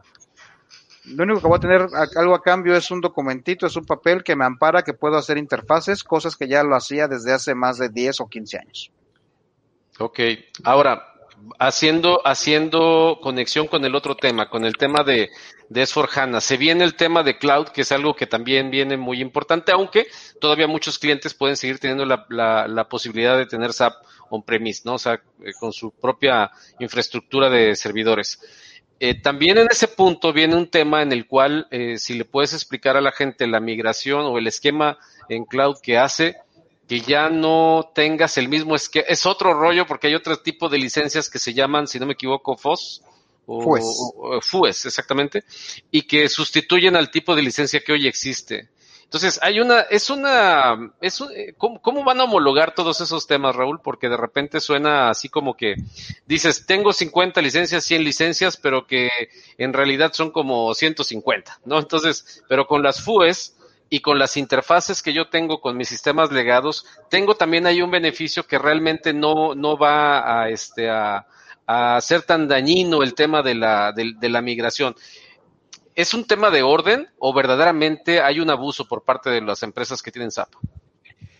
Yo creo que pues es parte de la tendencia que SAP ha estado marcando y de las que las grandes empresas tecnológicas lo han estado vaticinando, ¿no? El tema cloud. Eh, obviamente, cuando los clientes hoy en día están en un sistema SC, tenemos hasta el 2027 para que el sistema permanezca en un tema de mantenimiento, permanezca en un tema de soporte y cualquier bug que surja dentro de la plataforma, SAP se obligue a arreglarlo. Después del 2027, pues ya no va a haber más que toda la historia que, que hubo. No va a haber, si sale un bug nuevo en el 2028, yo tengo SC, SAP ya no me lo va a poder corregir. Por otro lado, el, el estar en una versión ya de hace algunos años, pues te impide de cierta forma en estar actualizado hacia las nuevas formas de trabajo de todo el tema de transformación digital. La mejor experiencia del usuario, la rapidez en procesos, el poder analizar información en tiempo real sin dañar el performance del sistema, todas las nuevas mejoras prácticas que SAP está sacando año con año, las dejo de, de no, no las obtengo y continúo trabajando como lo hacía hace algunos, algunos años. Ahora, el, el paso hacia S4 de los clientes que hoy en día cuentan con SAP tienen dos alternativas. La primera es, actualizo mi software, hay un tema también contractual, como ya lo mencionaba el ingeniero Ricardo Rendón, SAP cambia las reglas, las cambió en aquellos ayeres cuando era mysap.com, no sé si recordarán, ingeniero Rendón, que hubo un cambio de licenciamiento y hubo una hay que hacer una inversión para poder tener acceso a la nueva plataforma, sí hay que, hacer una inversión. Y después de ahí es, oye, ¿tengo la arquitectura y el hardware suficiente para esta nueva versión? ¿Por qué razón? Porque hoy en día las nuevas versiones de SAP funcionan solamente en su propia base de datos, que es HANA. Ya no funciona en Oracle, ya no funciona en SQL, DB2, Informix, hasta S400 me tocó alguna vez este, correr SAP. Únicamente funciona sobre HANA. Y HANA, ¿qué ventaja tiene? Que corre en memoria RAM. Entonces, imagínense tener mis datos en memoria RAM y el poder que tengo para poder, para realizar consultas. Ahí aprovecha mucho lo que ya comentaba el ingeniero Saúl, tema de Machine Learning, inteligencia artificial. Es gracias a esa tecnología y al acceso tan vasto de la información en muy poco tiempo. Entonces, volviendo al punto, si yo tengo un SC hoy en día, ¿puedo convertirme a S4? Sí, puedo tener mi infraestructura, necesito servidores robustos, muy robustos, y funciona únicamente sobre Linux. Ya no funciona sobre Unix, ya no funciona sobre, sobre Windows, eh, es únicamente sobre Linux, ya sea SUSE o Red Hat. Y los clientes tienen que hacer pues una inversión importante en infraestructura o rentar un servicio en la nube, ya sea en Amazon, en Google, en Azure, en Alibaba, que son empresas que brindan y te rentan estos servidores para que no hagas una inversión tan onerosa y te vayas a un tema cloud, pero con tus licencias. Ese es, ese es, un, ese es un paso. Obviamente conlleva también a un proyecto de actualización, que la pregunta es, ¿me actualizo, me convierto con mis datos que tengo a la nueva versión o aprovecho este cambio y empiezo de cero. Mi sistema anterior lo dejo como histórico y el nuevo arranco con nuevas prácticas de negocio. Quizás las prácticas que yo definí hace algunos años ya no son válidas ahorita o me he estado diversificando y más adelante quiero abrir nuevas líneas de negocio y necesito hacer cambios. Ese es el momento. Hay clientes que han optado por, ¿sabes qué, Raúl? No quiero perder mi historia quiero aprovecharla para que en esta eh, herramienta que me permite analizar datos, me permite eh, encontrar patrones y que me ayude a poder tomar decisiones, lo quiero mantener. O hay clientes que me han dicho, ¿sabes qué, Raúl? Como me implementaron hace algunos años, no me sirve, ni me va a servir para el futuro. Entonces tengo que, eh, sugiero mejor ahí, o quiero mejor entrar en un esquema de una nueva implementación. Entonces, ese es del panorama de como lo tenemos hoy en día cuando los clientes continúan con su software comprado. Recordando que SAP cuando ustedes lo adquieren, pues es un software perpetuo y se va a actualizar siempre y cuando se pague el mantenimiento anual año con año. ¿Qué otra opción hay? Está el tema cloud. Hoy en día en la literatura van a encontrar mucho el tema de Rise with SAP, en el cual te dice SAP, a ver, cliente, tú pagas mantenimiento cada año, que es el 22% de tu software.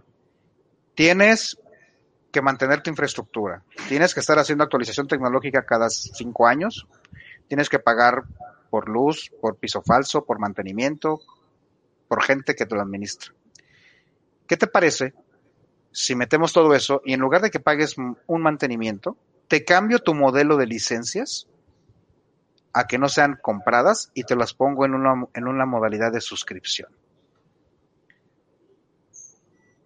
Esto está cambiando radicalmente la forma en la cual eh, vamos a estar viendo sistemas y la adquisición de sistemas software tipo SAP eh, para adelante.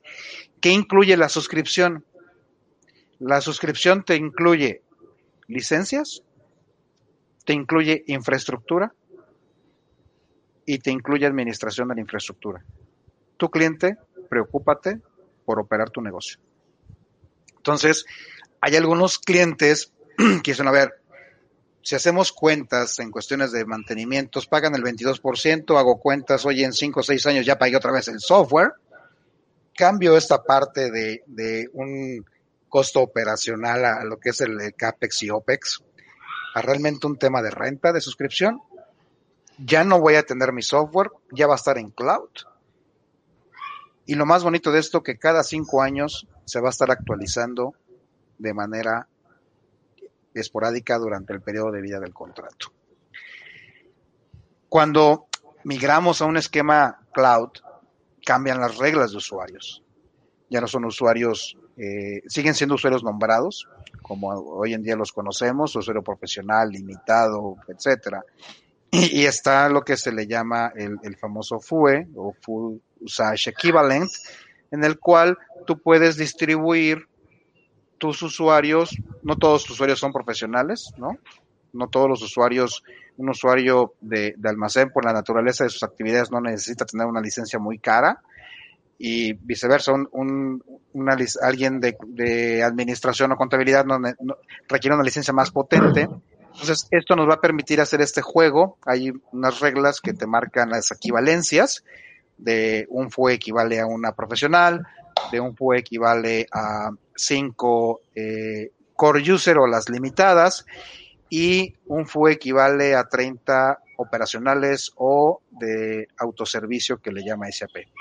Pues eh, es un, espero no haberlos revuelto, pero es un, es un cambio en la forma en la cual vamos a estar eh, operando el sistema, que los clientes que deseen hoy en día estar en la nueva versión de S4 optan por un tema de suscripción o me voy por un esquema tradicional en el cual yo tengo mi infraestructura, continúo pagando mi mantenimiento y lo hacemos business as usual. O me voy a un esquema cloud donde únicamente me voy a preocupar porque SAP me cumpla el, SLA. Voy a poder configurar, voy a poder desarrollar, voy a poder hacer todo lo que hago hoy en día, pero en lugar de pagar mantenimiento, viene incluida en la suscripción. ¿Eso hasta cuándo, Raúl? O sea, ¿hasta cuándo tienen para decidir eh, o, quedarse sin mantenimiento? ¿Todavía hasta 2027, si no me equivoco? El tema de RISE es un esquema que salió en este año.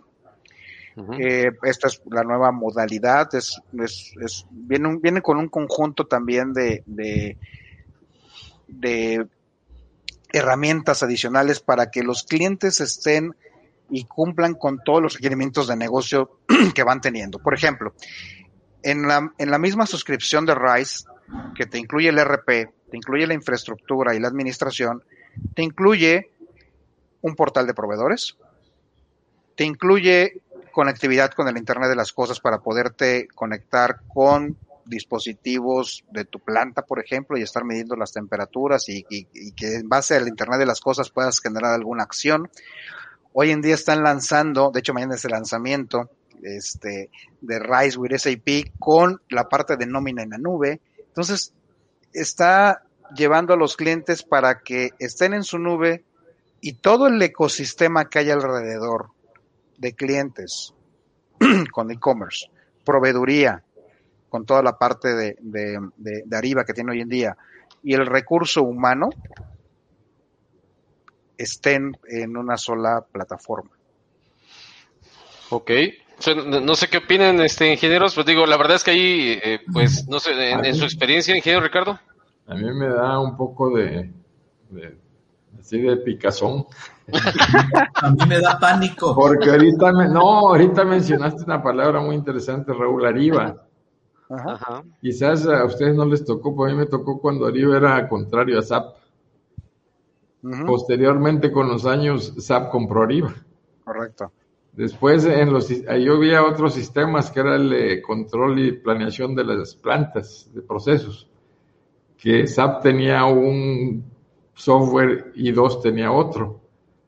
Y mm. posteriormente desapareció y dos y ya se incorporó con otra compañía. Entonces, este mundo tan cambiante de acuerdo a las necesidades de cada empresa de software, pues va a continuar toda la vida, ¿no? Este, entonces, la picazón es que en realidad es un tema del, área del de, el CIO y su equipo.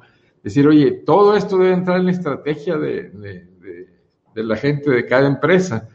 Cada empresa va a tener una diferente versión o opción para ver cómo continúa. El que no lo hace va a estar siempre, como tú decías, que le están aplastando los dedos en la puerta cada rato. Pero tú tienes que tener un proceso de planeación estratégica con este tipo de softwares, en los cuales tú debes analizar y escoger de esos caminos.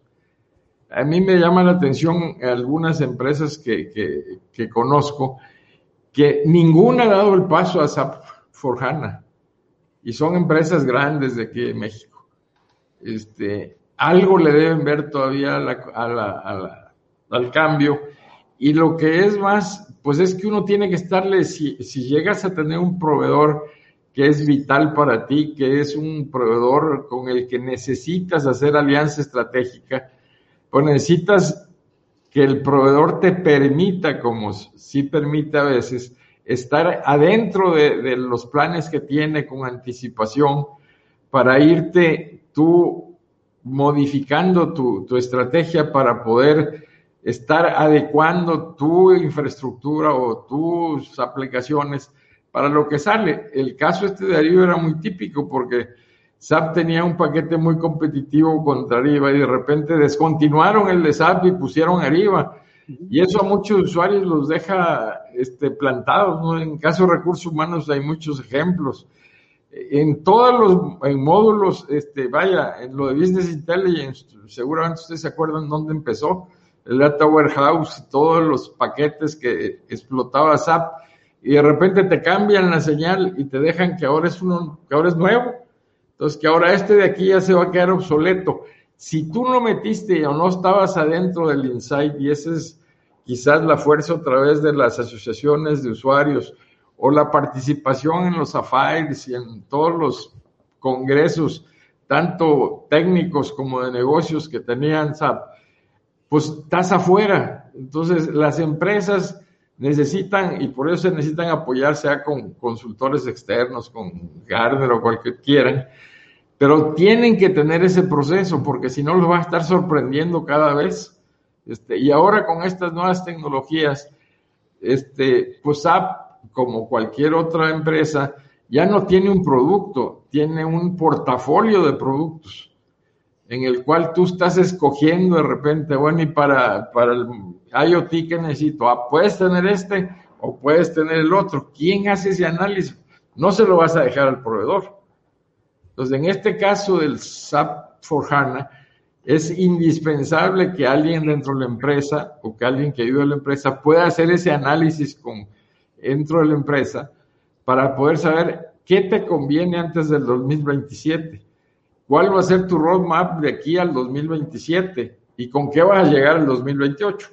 Lo que platicaban anteriormente, ¿no, ingeniero? Que decía, tú un arquitecto que esté dentro del área de sistemas, eso sí, la, la oportunidad del CIO es esa en este momento para la gente que tiene SAP, ¿no? Arquitecto y alguien que sepa estrategia. Bueno, es un equipo, porque como decíamos, va a haber gente de, que sepa negociar, va a haber gente que sepa, que tenga que meterse a la parte técnica, entonces, el que ya le invirtió a, ese APP, más vale que tenga ese equipo propio o externo para poder hacer su análisis. Y este caso del SAP for HANA es, es, un caso así de, como que ya es un caso repetitivo de todas las versiones que ha venido cambiando SAP desde, el último era el S66, ya no sé cuál sea, pero... 6.07 bueno, es, pero era 6, pero cada que cambiabas del 4 al 5, del 5 al 6, yo me acuerdo, empezamos con el 1, entonces, y, y, cada vez, pues, el, ah, ahora, como es el 1.2 y no traía esto, esto y esto, y como no es el, pues esa es la historia, y, y esto te vas al, al, otro lado y encuentras la misma este tipo de negociación de Oracle o cualquier, o Microsoft o el que quieras entonces, bueno, pues esa, por eso es muy importante que internamente en las empresas se organicen para tener ese, ese, ese esquema de planeación, más cuando la inversión que tienen que hacer, pues son de las cantidades que ustedes han mencionado, ¿no? Inversiones que no, no, ya en algunas empresas llegan a millones de dólares. Y creo que ese hallar sinergias entre las diferentes empresas que usan el mismo tipo de productos es vital. Yo creo que hay muchas gentes que lo han hecho y aprenden mucho. Y además te defiendes bastante. Entonces, bueno, ese sería un comentario. Sí. Suena interesante. Ingeniero Chora, ya casi estamos terminando porque el tiempo se nos ha ido de volada. Se disculpó Saúl porque no pudo ubicarse para tener una buena señal. Ya no, no, no, le llegó la tarifa ya extraordinaria ahorita de SAP. Me dejó, me dejó que preguntara qué va a pasar con Business One eh, ahorita a ver si Raúl nos, nos lo Ya no existe. Pues sí, no, no, no. Sí, este, y, y, y, desde mi punto de vista, créanme que hasta me sudaron las manos me volvió a ubicar en la responsabilidad de, del área de tecnología y, qué complejo, ¿eh? eh y sobre todo, eh, no le puedes dejar la responsabilidad de estas plataformas, de estas decisiones, sobre todo la parte, como dice Ricardo, contractuales al, al, CIO de, de, la empresa, porque se sale de, su, de sus capacidades, no es, no es abogado, no es estratega, hay tanta la complejidad eh, eh, eh, el migrar, el, ver, el ver hacia dónde vamos a ir. no hay claridad en todo eso y, lo único que hace es emproblemar. Yo te aseguro que un porcentaje alto de las empresas están en problemas, no, no, entienden, no saben para dónde ir y, pues aparte las empresas están preocupadas por, por sobrevivir, o, ya ni siquiera para crecer, mantenerse competitivas en el mercado. Sus ejecutivos están en eso y de repente vienen los cambios tecnológicos. Y ya me imagino yo parándome con el director diciéndole, oye jefe, ¿sabes qué? Este, si, si no hacemos esto eh, o, o, dejamos de hacer esto, en el próximo mes la factura que nos cobran eh, se va a quintuplicar, por decir número.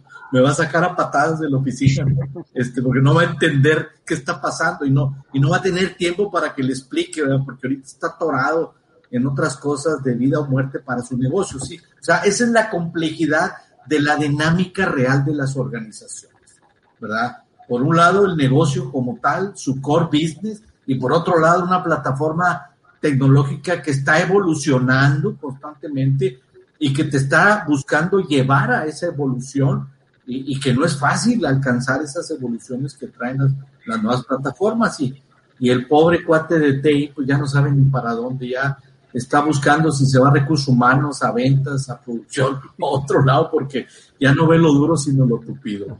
Pero bueno. Raúl, el, entonces aquí, ¿cuál es el, el, el actor crítico dentro de este escenario que para el ingeniero Chora pudiese parecer eh, terrorífico, como nos lo mencionaba, y, y, cosquilludo para, o no, no me acuerdo cuál fue el término del ingeniero Ricardo, pero... Eh, Ah, sí, le dio así como que es el pullido nomás de ver la, la, la idea, pero yo lo veo como una, también como cada coyuntura, como cada crisis, porque bueno, por si fuera poco, se atraviesa la pandemia, ¿no? Y para muchas empresas, pues la, la economía no está como para, para estar pensando en este momento en, en migrar a una plataforma nueva. Pero, eh, ¿cuál es el elemento crítico? ¿Ustedes como partners de SAP son el elemento crítico o, o, solamente son, eh, siguen siendo solamente los representantes de, la marca? ¿O cómo, ¿Cómo van a cómo van a sumar, cómo van a, aportar, ¿qué, cuál es el elemento que más debe de aportar en este en esta pues en esta transición, ¿no? Sí, yo, creo que es, parte de, de, todos. El, los clientes también tienen que estar eh, en, ahora sí que mantenerse actualizados. Nosotros, desde el punto de vista de partners, nuestra responsabilidad es anticiparnos, conocer, por, por, supuesto, estar, tener este conocimiento necesario para poderlo transmitir hacia el cliente y ayudarlo de la mejor forma para que pueda tomar la mejor decisión. Sin embargo, coincido con, con el ingeniero Ricardo de que no toda la decisión es, de, es del proveedor tiene que haber una planeación estratégica muy importante, porque también lo comenté el, ingeniero Ernesto, eh, esto no es, no es de uno, ¿no? Este es, este es hacia dónde va a ir el negocio, qué es lo que quiero hacer hacia adelante y cuál va a ser mi roadmap para poderme transformar digitalmente y poder pues generar mayores ingresos a la, a la compañía. Eh, desde el punto de vista de los partners, es nuestra obligación es mantener siempre, nos, primero, estar enterados anticiparnos, transmitirle a nuestros clientes cuál es, qué es lo que está sucediendo hoy y poderles brindar herramientas de, desde análisis de costo-beneficio, análisis de TCO, qué es lo que más te conviene, porque no es, por un lado es el tema económico y por otro es qué valor te voy a dar a la organización o qué cambios vamos a hacer para que puedas generar mayores ingresos desde un punto de vista de cliente. Entonces, sí tiene una muy fuerte responsabilidad del partner, obviamente también, también los clientes que estén abiertos a, escuchar, eh, que puedan participar en estas asociaciones, como ya lo, ya lo mencionaba el ingeniero Rendón, en, participar en, hoy en día ya no, en estos últimos dos años todos los, los eventos de SP han sido online, hay mucha documentación en línea, pero también acérquense con su partner. eh, ellos son los que deben de poderlos asesorar de la mejor forma o con SAP directamente para que les puedan ayudar y orientar de la mejor manera. Oye, pero hay partners que nos están informando a sus clientes y nos hemos dado cuenta, ¿estás de acuerdo? No, bueno, pues, Digo, yo sé, que es, yo sé que esa es una pregunta incómoda, pero nos hemos dado cuenta porque estamos, estamos en el negocio y llegamos con algunos clientes o con algunos amigos o algunos conocidos y platicamos de estos temas y dicen, ah, caray, eso yo no lo sabía, ¿no? Entonces, seguramente si tú estás viendo este programa y trabajas para una empresa y estás en el área de TI eh, pues sería muy importante que te acercaras a tu partner para saber de lo que estamos hablando aquí. Ese es el propósito de ello. Entonces, pues bueno, empezamos en los... Bueno, eh, el eh, Business One todavía existe, no va a existir. ¿Qué va a pasar con Business One, Raúl? Hombre, Business One es una de las, de las herramientas de mayor crecimiento que ha tenido en los últimos años. Va enfocado a la pequeña y mediana empresa. Tiene un roadmap para los siguientes 6, 7 años. Sigue creciendo, sigue agregando mayor funcionalidad y en las últimas versiones ya funciona también en la base de datos propietaria de SAP, que es HANA. Entonces, para aquellos clientes de pequeños y medianos que tengan Business One, pueden ya optar y cambiar esta base de datos de SQL a HANA y poder tener acceso a estos analíticos, información en tiempo real, temas de análisis predictivos, que les va a ayudar también a mejorar su proceso de negocio, pero tiene un roadmap de aquí a los siguientes 7, 8 años. Estos no entran DAP ni, o sea, el programa de Digital Access, el tema de todo esto no, no está en la misma idea. Casualmente, Business One es una de las herramientas de SAP que si tú compraste cinco usuarios, únicamente cinco usuarios pueden accesar al sistema. En, el, en S4 o en SC no sucede así. Tú compras ocho usuarios, puedes dar de alta mil y pueden estar los mil trabajando. ¿Cuándo viene el problema? Cuando viene la auditoría. Claro. Que no se puede eliminar un rastro y te lo guarda de un año y medio todo lo que hiciste y cuántos usuarios se ingresaron y donde ahí, como ya comentaba el ingeniero Rendón, pues te llega la factura directa, ¿no? Entonces, en el caso de Business One, tiene una licencia que se llama Indirect Access. Entonces ya lo tiene contemplado. Ah, ok, ok. Ahí sí ya no hay, no hay vuelta de hoja. Bueno, pues ahí está. Ya otro programa platicaremos más de Business One. No entra el mismo esquema, es diferente. Así que bueno, ¿cómo se siente el ingeniero Chora al respecto de lo que platicamos de ello? Y con esto sacamos su conclusión. ¿Cómo se siente esto que platicamos hoy? Lo siento estresado, lo veo así. no, pues es que me traslado a esa responsabilidad y esa complejidad y y esto de veras es... es, es Le dieron ñañeras, ¿no? Es un rompecabezas muy complicado y, con una gran responsabilidad que no puede, no puede estar sobre las espaldas del responsable de TI. Para mí es la clave, eh, eh, que esto no puede ser producto de, de, una persona, ¿verdad? Este, claro.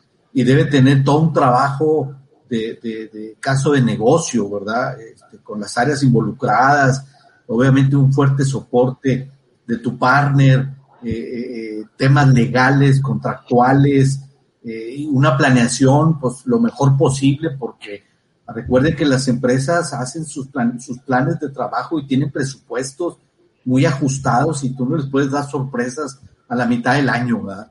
Oye, ¿qué le dice a los, a los recién ingenieros egresados de, la, de la universidad y a los LTI y sus papás que los están abrazando porque ya salieron de la carrera y ya están esperándolos? Eh, eh, cuando entras a estos, a estos diálogos y todo y vas saliendo de la escuela, te das cuenta que, que, no has aprendido nada, que te falta muchísimo por aprender, porque no hay forma que en la escuela, en la academia, toques estos temas tan, tan complicados eh, o, los vas a ver muy por encimita.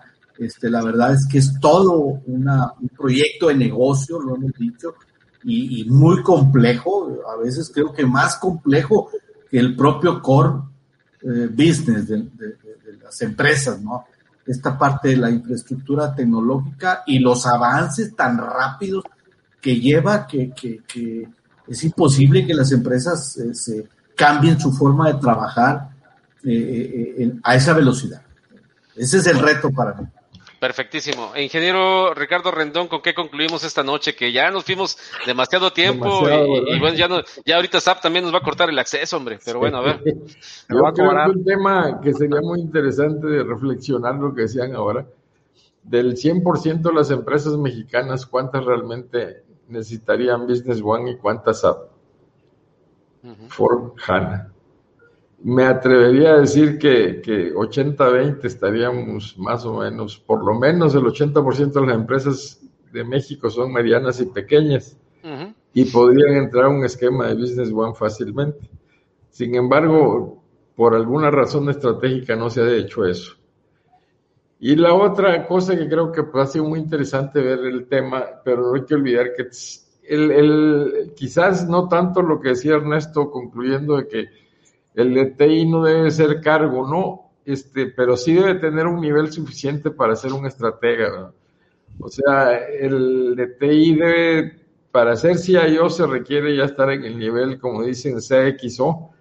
Y a ese nivel, pues tendrá que hacer equipo con otras gentes como el jurídico, el de recursos humanos, etcétera, para el de legal, para analizar, y con el de compras, desde luego, que son especialistas en, en apretar tuercas bueno, pues, ¿cómo hago el equipo de defensa de acá? Y si necesito un proveedor adicional, pues qué bueno, pero que se tiene que desarrollar esa, esa habilidad es muy necesaria, más si estás metido en este tipo de, de negociaciones de, softwares que te cuestan millones y que pueden ser un ingreso, un egreso muy importante en la empresa.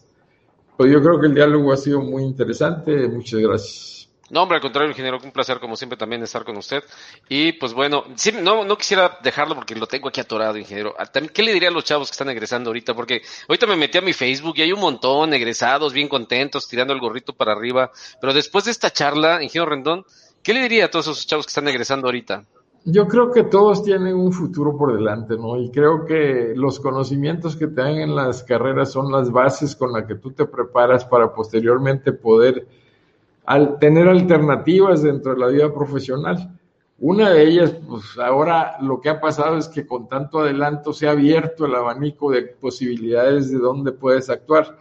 No, a lo mejor no vas a salir de la universidad de director general de una empresa, pero sí pueden haber muchos emprendedores ahora, ¿no? Alguno puede haber oído esto que el Business One es una excelente herramienta y, y se clava por ahí y genera una pequeña empresa para, para desarrollar ese modelo. Habrá otros que le gusta este, ser la analítica, ya tienen una carrera ahí para... Entonces, hay mucho, hay mucho campo donde los nuevos egresados en este campo de tecnología pueden desarrollarse. Yo creo que ahorita hay más campos que los que tuvieron los anteriores. Entonces, pues yo creo que es un futuro prometedor para los chavos que, que, que salen y que salen con nuevas ideas, ¿no? Este, esto que nosotros hemos hecho del, home office para ellos, pues es, es botana, ¿no? Entonces, este, yo creo que tienen una serie de oportunidades que nosotros nos tuvimos que poner eh, a aprender. Esa sería mi, conclusión. Muy bien, ingeniero. Por ahí le mando saludos Normita Carrizales. Eh, ah, sí. Trabajamos muchos años juntos. Es correcto, ahí ella siempre está al pendiente de este programa, le mandamos un fuerte abrazo y es parte de nuestra comunidad. Pues mándale una foto de perdida. ok, ahí, ahí, ya, le llegó el mensaje. Dice, eh, saludos al ingeniero Rendón, ingeniero Ernesto, ingeniero Raúl, eh, muchas gracias por la charla, muy enriquecedora, felicidades y también me manda, ya por no dejar, ya también me mandó aquí, este, nada, no es cierto, eh, gracias por la invitación, yo siempre invito ahí a los muchachos, el ingeniero Chora ya es parte de esa comunidad, por ahí, ahí de repente nos, nos deja temas muy interesantes. Así que bueno, Raúl, Dormita, por cierto, es un ejemplo excepcional de, gente que fue aprendiendo toda la vida así, todavía lo sigue haciendo. no, hombre, sí, sí, sí. Ella, aprovechando las garantías de los cursos que dimos allí en Factia, todo el tiempo está inscrita y todo el tiempo lo vuelve a tomar y lo vuelve a tomar y se actualiza. eso, es lo que, eso es lo que hay que tener, eso es lo que tú dices, es lo que deben tener los jóvenes también. Eso Ese deseo de estar continuamente actualizados. Pero luego empiezan el curso y no lo terminan, ingeniero. Pero bueno, y luego le mando, y luego se me queja Raúl porque le mando ahí alguno que otro cascajo, pero pues la verdad está medio difícil ahorita. Los muchachos creen que la primera van a aprender todo. Pero bueno, este Raúl, nos vamos. Muchísimas gracias por tu tiempo. ¿Con qué te quedas en esta noche? No, hombre, con bastante aprendizaje, muy, una muy buena charla. un gusto, ingeniero Rendón, ingeniero Ernesto Chora, ingeniero Saúl también. Y a ti, Alberto, pues muchas gracias. Creo que digo, hay muchos temas, estos, eh, sé que es muy poco tiempo para poder abarcar tanto. Y un tema que ahorita con los comentarios del ingeniero Rendón me, me hizo recordar algo de que puede haber un 80-20 de empresas que deben de ser o eran para Business One. Sí, definitivamente yo creo que es un punto que puede ser inclusive hasta de otra charla bastante amena. En nuestro caso nos toca tomar la decisión de ir a una empresa que tiene una necesidad y poder y, y poderle sugerir y recomendar cuál sería la mejor alternativa. Puede ser un Business One para pequeña y mediana empresa, by Design, que es un RP 100% en la nube de SAP, o un tema de S4. Pero así que esa te lo dejo para otro de tus programas. Excelente, bueno, pues ya quedó. Listo, pues muchas gracias Raúl, gracias ingeniero Chora, gracias ingeniero Rendón, gracias al ingeniero Cantú eh, por el ratito que estuvieron aquí. Nos vemos dentro de 15 días. Si, si, si están de acuerdo con otro tema más interesante, Raúl, esta es tu casa. Cuando quieras entrar aquí a la sala de expertos, eh, obviamente el ingeniero Chora, que es aquí el, el que arma toda esta eh, parafernalia que tenemos aquí de, de, esta organización y que me ayuda con el ingeniero Cantú y con el ingeniero Rendón, pues eh, es, espero que no tenga inconveniente en que de repente por aquí te, te sumemos y tengas tiempo Claro, para seguir platicando. No solamente, no solamente de SAP, hay un montón de temas que hemos venido platicando claro, y. y todo empezó, ingeniero Chora, con el tema de la digitalización, ¿no? O sea, la transformación Ah, sí. digital, ¿se acuerda? Con Sí, eso sí, empezamos claro, desde el año claro. pasado y, y ahí la llevamos. Así que bueno, pues ojalá, espero que te haya sentido bien, Raúl, aquí con la compañía. Yo siempre me la paso de maravilla aquí con, con los ingenieros. Aprendo un montón, hoy aprendí demasiado y pues bueno, un saludo a toda la gente también que amablemente se quedó con nosotros hasta ahorita, que ya nos chutamos, ahora sí ya rompimos el récord, eh, pero, pero bueno, es, es un tema que se tiene que cubrir y espero que le haya servido por allá al buen Paco Le mandamos un saludo, a Normita otra vez, al buen Paco Martínez, él es de allá de Veracruz, allá donde, donde, bueno, es un lugar un poquito sospechoso, pero bueno, le mandamos un saludo también a Hugo García y al buen Cachito, saludos a Cachito, ¿no? A ver si por ahí le encargamos su, su nickname que lo cambie al buen Jesús López. Pero bueno, gracias y toda la gente que también estuvo, pero que no nos, eh, no nos eh, mandó mensaje, muchísimas gracias. Quédense con nosotros en la programación que vamos a ir eh, haciendo de nueva cuenta y pues reiterarles el agradecimiento para que nos den suscripción en nuestros canales y en las redes sociales. De nueva cuenta, Raúl, muchas gracias. Nos vemos Bueno, la muchas próxima. gracias. Gracias, ingeniero Chora. Un Gracias, saludo, un gusto saludarlos. Gracias, ingeniero luego. Ricardo. Gracias, nos vemos. Alberto. No, al contrario, nos vemos la próxima ocasión en una, en una edición más de este espacio que está hecho para que la gente como la que ustedes vieron el día de hoy la aprovechen, la, la disfruten y tomen nota, porque hay mucho que aprender.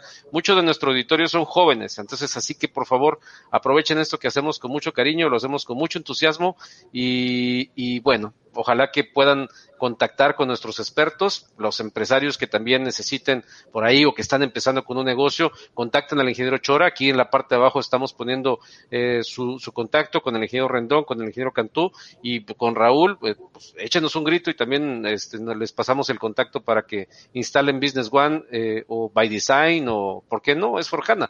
Así que bueno, nos vemos la próxima ocasión en, en este diálogo con expertos de tecnología y negocios. Cuídense mucho, hasta la próxima semana, hasta las próximas dos semanas. Soy su amigo Alberto Hernández. Cuídense mucho. Gracias, hasta luego. Hasta luego. No, no me sale esta. Ah, ya, ya, ahí